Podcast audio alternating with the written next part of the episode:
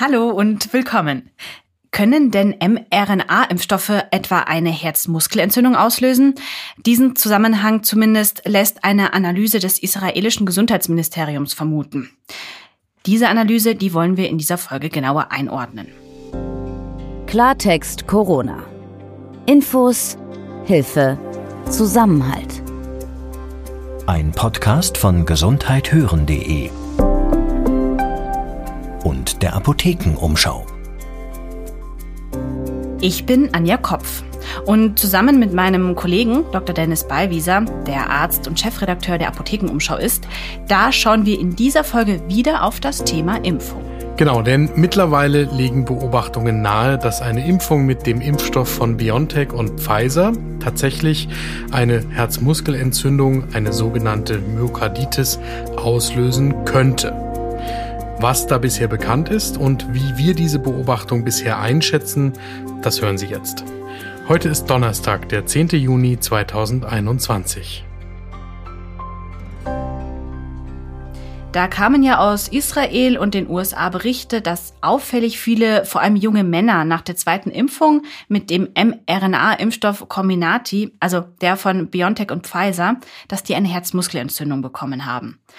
Bevor wir darauf eingehen, ähm, würde ich gerne wissen, was das genau ist, diese Herzmuskelentzündung. Also wie fühlt sich das an? Äh, wann bekommt man die normalerweise und wie lässt sich das dann eigentlich behandeln? Zu so einer Myokarditis, so sagen MedizinerInnen, zu einer Herzmuskelentzündung mhm. kommt es tatsächlich häufiger bei jungen Menschen und da auch vor allem bei jungen Männern.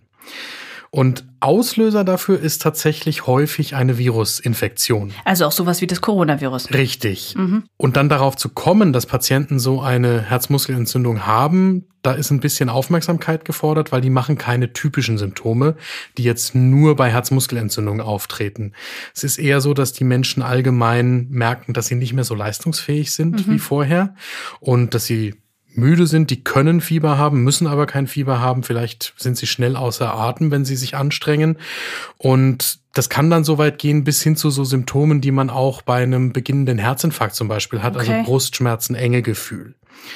Das heißt, wenn ein vor allem jüngerer Mensch in eine Hausarztpraxis kommt und sagt, also vor einer Woche oder zwei Wochen, da hat er so einen Infekt durchgemacht, weiß gar nicht genau, was es gewesen ist, war vielleicht auch kurz zu Hause, aber jetzt geht's ihm wieder gut, vor allem Männer, ja.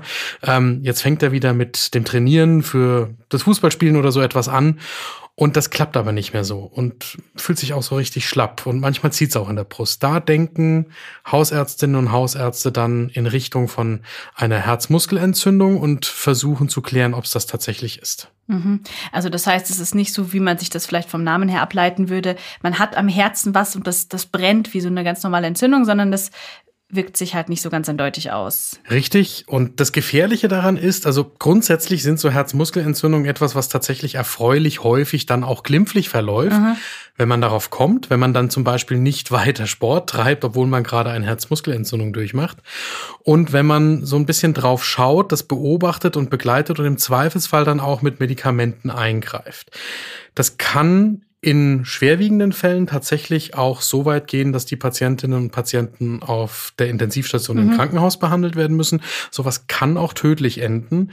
Aber normalerweise ist es entweder alleine durch Abwarten, bis sich das von selbst wieder gegeben hat, oder mit medikamentöser Begleitung auch zu behandeln. Also die Frage, ob eine mRNA-Impfung, also BioNTech Pfizer, eine Herzmuskelentzündung auslösen kann, die ist ja nicht komplett neu. Das hatten wir ja auch schon in Folge 120. Und damals hast du auf die Frage geantwortet, dass die dafür zuständigen Behörden, also das war einmal die CDC in den USA und die EMA, also die Europäische Arzneimittelbehörde hier in Europa, die kommen nicht zum Schluss, dass es vermehrt zu einer Herzmuskelentzündung nach BioNTech Pfizer kommt. So, das hat sich jetzt nun doch ein bisschen verändert. Welche neuen wissenschaftlichen Erkenntnisse gibt es denn da? Mittlerweile liegt eine Einschätzung von den israelischen ForscherInnen vor, die in der Summe etwas mehr als 100 PatientInnen von mehr als 5 Millionen geimpften Personen gefunden haben, die innerhalb von 30 Tagen, nachdem sie komplett durchgeimpft mhm. gewesen sind, so eine Herzmuskelentzündung durchgemacht haben. Und so dass die israelischen WissenschaftlerInnen sich jetzt sicher sind, dass es da auch einen ursächlichen Zusammenhang gibt. Also davor war das eigentlich nur die Mutmaßung, es könnte irgendwie sein, es hängt zeitlich zusammen, aber man war sich nicht so sicher, hängt das denn jetzt wirklich? Ja, und sie wollten auch die, die Daten eben noch mal genauer ja. anschauen und sagen, okay, wie viele sind das? Jetzt sage ich äh, ungefähr 100 auf ungefähr 5 Millionen. Das heißt, einer auf 50.000. Was ja per se für mich jetzt gar nicht so nach wahnsinnig viel klingt, gell? Richtig. Und das ist auch tatsächlich, das würde passen normalerweise zu dem, wie so Herzmuskelentzündungen überhaupt auch sonst in der Bevölkerung mhm. vorkommen. Aber es tritt auch hier bei der Beobachtung von diesen geimpften Personen vor allem bei den jüngeren Menschen auf. Und das heißt, jetzt ist es überbetont, also es sind mehr junge Erwachsene, vor allem Männer, in dieser Gruppe von geimpften Personen, die an Herzmuskelentzündung erkrankt sind, als zu erwarten gewesen wäre. Also auch wenn's, wenn sie normal welche gehabt hätten. Das wäre ja sowieso aufgetreten. Es wäre sowieso aufgetreten, es hätte sich aber ein bisschen anders verteilen müssen. Ja. Und weil es jetzt hier so überwiegend 16 bis 30-Jährige mit sogar noch mal einer besonderen Betonung bei 16 bis 19-Jährigen gewesen sind. Mhm. Deswegen sagen die israelischen WissenschaftlerInnen, ja, das hat aus unserer Sicht schon etwas mit dem Impfstoff zu tun. Wir gehen erstmal davon aus, dass das eine ursächliche Verbindung zwischen diesen mRNA-Impfstoffen und der Herzmuskelentzündung gibt, auch wenn wir den Mechanismus dahinter noch gar nicht mhm. verstehen. Und was heißt das dann in Konsequenz?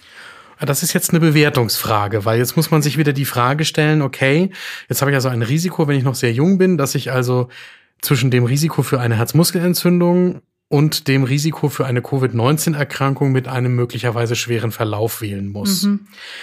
Die Einschätzungen gehen da ein bisschen auseinander. Also interessant finde ich vor allem, wenn man jetzt Texte von israelischen oder US-amerikanischen WissenschaftlerInnen oder JournalistInnen liest, da geht die Tendenz deutlich in die Richtung, naja, aber die Vorteile der Impfung übertreffen auch bei dieser Altersgruppe mhm. die Risiken der Impfung. Also wir betonen den Schutz vor einem schweren Covid-19-Verlauf auch bei jüngeren PatientInnen. Mhm. Gegenüber den deutschsprachigen Stimmen, wo ich das deutlich äh, kritischer in Richtung der Impfungen wahrnehme, wo aber auch die Diskussion noch nicht zu Ende geführt ist. Also das Paul-Ehrlich-Institut jetzt als die Behörde, die auch auf die Sicherheit dieses Impfstoffes achten muss, die sagt, sie kann noch kein Urteil fällen, die will das weiter beobachten und stellt im Moment heraus, dass ja immer noch nicht klar ist, ob der Zusammenhang ursächlich zwischen der Impfung mit BioNTech Pfizer und der Herzmuskelentzündung besteht.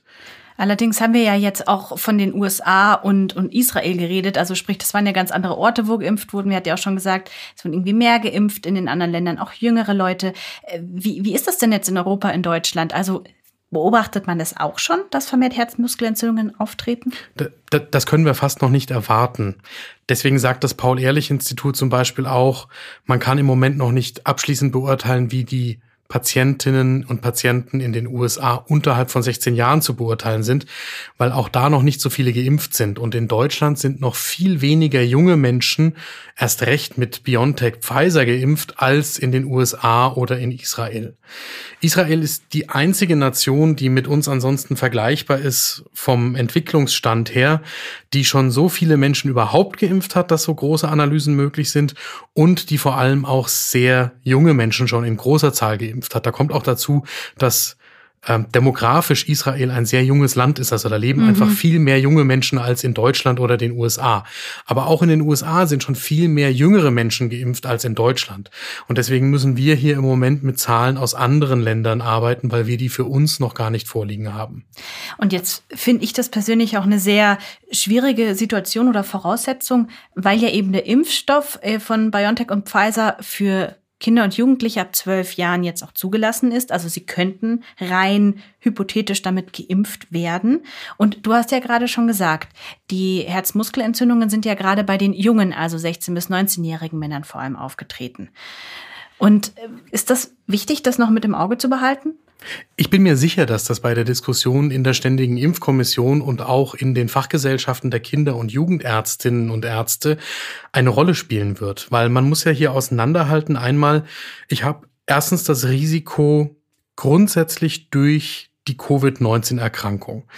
Da sind wir uns jetzt immer noch nicht so ganz einig, äh, beziehungsweise die Fachleute sind sich immer noch nicht ganz einig wie denn das Risiko in den verschiedenen Altersgruppen bei den jüngeren Menschen zu bewerten ist. Also jetzt nicht mal nur bei den Kindern und Jugendlichen, sondern bis hoch zu einem Alter von 30 Jahren mhm. gibt es ja durchaus noch eine kräftige Diskussion darüber, wie hoch denn das Risiko für einen schweren Verlauf tatsächlich ist.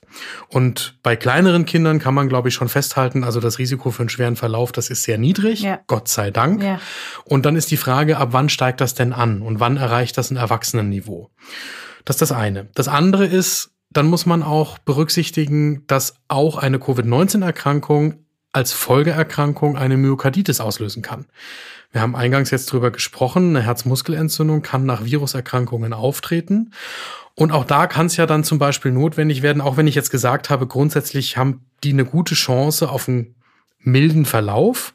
Das ist aber je nach auslösendem Virus unterschiedlich. Und es gibt schon auch Viren, die machen eher Herzmuskelentzündung mit einem schweren Verlauf. Und dann hat man die Symptome von einer, an, von einer Herzschwäche, die man auch so behandeln muss, mhm. medikamentös, mhm. vielleicht ambulant, vielleicht im Krankenhaus, schlimmstenfalls sogar intensivmedizinisch. Und dieses Risiko, das können wir aber noch nicht so genau beziffern für Covid-19 bei jüngeren Patientinnen und Patienten. Und dann kommt eben das Risiko, das mit der Impfung verbunden ist. Da wissen wir jetzt eben die Größenordnung in etwa 1 zu 50.000. Und wir wissen aber auch, das ist die Bewertung der israelischen Wissenschaftlerinnen und Wissenschaftler im Moment, dass die fast ausschließlich milde Verläufe haben bei diesen durch die Impfung vermutlich verursachten Herzmuskelentzündungen. Mhm.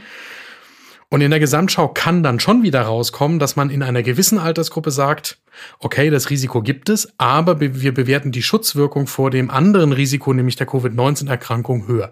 Aber wie gesagt, das ist noch nicht ausdiskutiert. Ich habe jetzt erste Stimmen gelesen, vor allem von US-amerikanischen Kinderärzten, die zum Beispiel gesagt haben, also wir können uns nicht vorstellen, dass wir jetzt unsere Kinder nicht impfen lassen wegen dieses Risikos.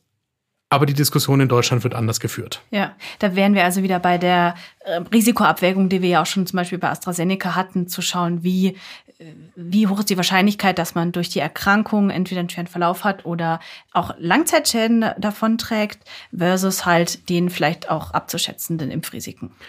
Richtig. Und wir haben ja von Dr. Jakob Amann gehört, wie die Empfehlung von der STIKO gefunden wird und auf welcher Basis. Und die STIKO-Empfehlung selbst wird ja dann auch zeigen, wie das Thema in Deutschland umgesetzt wird. So, und das war jetzt natürlich so dieser große Rundumschlag, wie die Herzmuskelentzündung, was das überhaupt ist und wie die ausgelöst wird, wie die wissenschaftliche Diskussion ist. Aber wahrscheinlich wird die meisten auch am ehesten nochmal interessieren, wenn ich jetzt persönlich einen Impftermin habe mit genau diesem Impfstoff, ähm, sollte ich die dann eben die Impfung nehmen oder sollte ich dann vielleicht doch nochmal abwarten? Sollte ich erwarten, wie die Diskussion weitergeht? Ich glaube, da ist ja viel Verunsicherung wieder da. Da haben wir im Moment natürlich eine ganz spezielle Situation in Deutschland, weil das ja im Moment noch eine theoretische Diskussion ist. Ich würde unterstellen, dass die Zahl der ganz jungen Patientinnen und Patienten, die im Moment auf ihre Zweitimpfung mit einem mRNA-Impfstoff BioNTech, Pfizer oder Moderna warten, sehr, sehr gering ist. Denn das ist für Nationen wie Israel oder die Vereinigten Staaten eine völlig andere Diskussion, weil die eben schon viel jüngere Menschen mit genau diesen Impfstoffen versorgen mhm. können. Wir sind ja noch gar nicht in der glücklichen Situation, dass wir den Impfstoff in so rauen Mengen zur Verfügung hätten, dass wir auch die jüngsten Menschen mit den mRNA-Impfstoffen versorgen könnten. Im Moment ist die Realität ja so, auch wenn die Impfpriorisierung aufgehoben worden ist, bekommen selbst die älteren Patientinnen und Patienten noch gar nicht die Impftermine für die Impfungen mit BioNTech und Pfizer. Im Moment gilt das vor allem für die Erstimpfungen, die nur schwer zu kriegen sind gerade wieder. Und wer jetzt im Moment gerade auf seine Zweitimpfung wartet mit einem mRNA-Impfstoff, der ist vermutlich eher älter und muss sich die Gedanken über die Herzmuskelentzündung eigentlich in der Form nicht machen. Und wenn es dann soweit ist, dass man als jüngerer Mensch äh, diese Impfung bekommt, dann wird wahrscheinlich die Wissenschaft und die wissenschaftlichen Daten soweit sein, dass man da wahrscheinlich die Risikoabwägung besser treffen kann. Ich bin da tatsächlich gespannt auf die noch kommenden Ergebnisse aus den Vereinigten Staaten, wo es auch Zahlen geben wird für die unter 16-Jährigen. Und ich denke, dass dann auch das Paul-Ehrlich-Institut nochmal eine Bewertung vornehmen wird mhm. und da eine Empfehlung aussprechen wird. Zum einen gibt es dann eine Empfehlung für Deutschland und zum anderen können wir über die dann auch nochmal diskutieren. Genau, und wenn es da neue hm, Erkenntnisse gibt, auch für Sie, dann werden wir das auf jeden Fall nochmal in einer Podcast-Folge aufgreifen. Mein Name ist Dr. Dennis Ballwieser. Und ich bin Anja Kopf. Wenn Ihnen diese Folge des Podcasts gefallen hat oder Sie ihn allgemein gerne hören, dann hören Sie doch öfter rein. Alle Folgen finden Sie zum Beispiel auf apothekenumschau.de und da gibt es nicht nur Gesundheit zum Hören, sondern auch viele Informationen, wie Sie gesund bleiben oder werden können. Klartext Corona. Ein Podcast von gesundheithören.de und der Apothekenumschau.